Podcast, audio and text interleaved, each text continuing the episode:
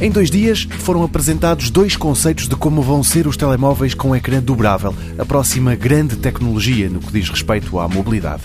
Pena é que não está fácil ficar entusiasmado. A primeira fabricante a cruzar a meta foi a Royol, que roubou à Samsung boa parte do impacto que a marca sul-coreana esperava ter, mas pelo menos tinha ficado no ar a impressão de que a gigante tecnológica iria apresentar um equipamento mais interessante, mais refinado, mais fino. Numa palavra, melhor. Mas não foi bem isso que se passou. Numa grande conferência nos Estados Unidos, um administrador da Samsung tirou-o do bolso do casaco. Deu para perceber que do lado exterior tem um pequeno ecrã, depois abriu e lá dentro estava um outro ecrã bem maior e dobrado. Passou o dedo umas quantas vezes nesse ecrã, a imagem mexeu-se, disse mais umas coisas e voltou a esconder o equipamento. As dimensões não têm nada a ver, mas imagine um livro.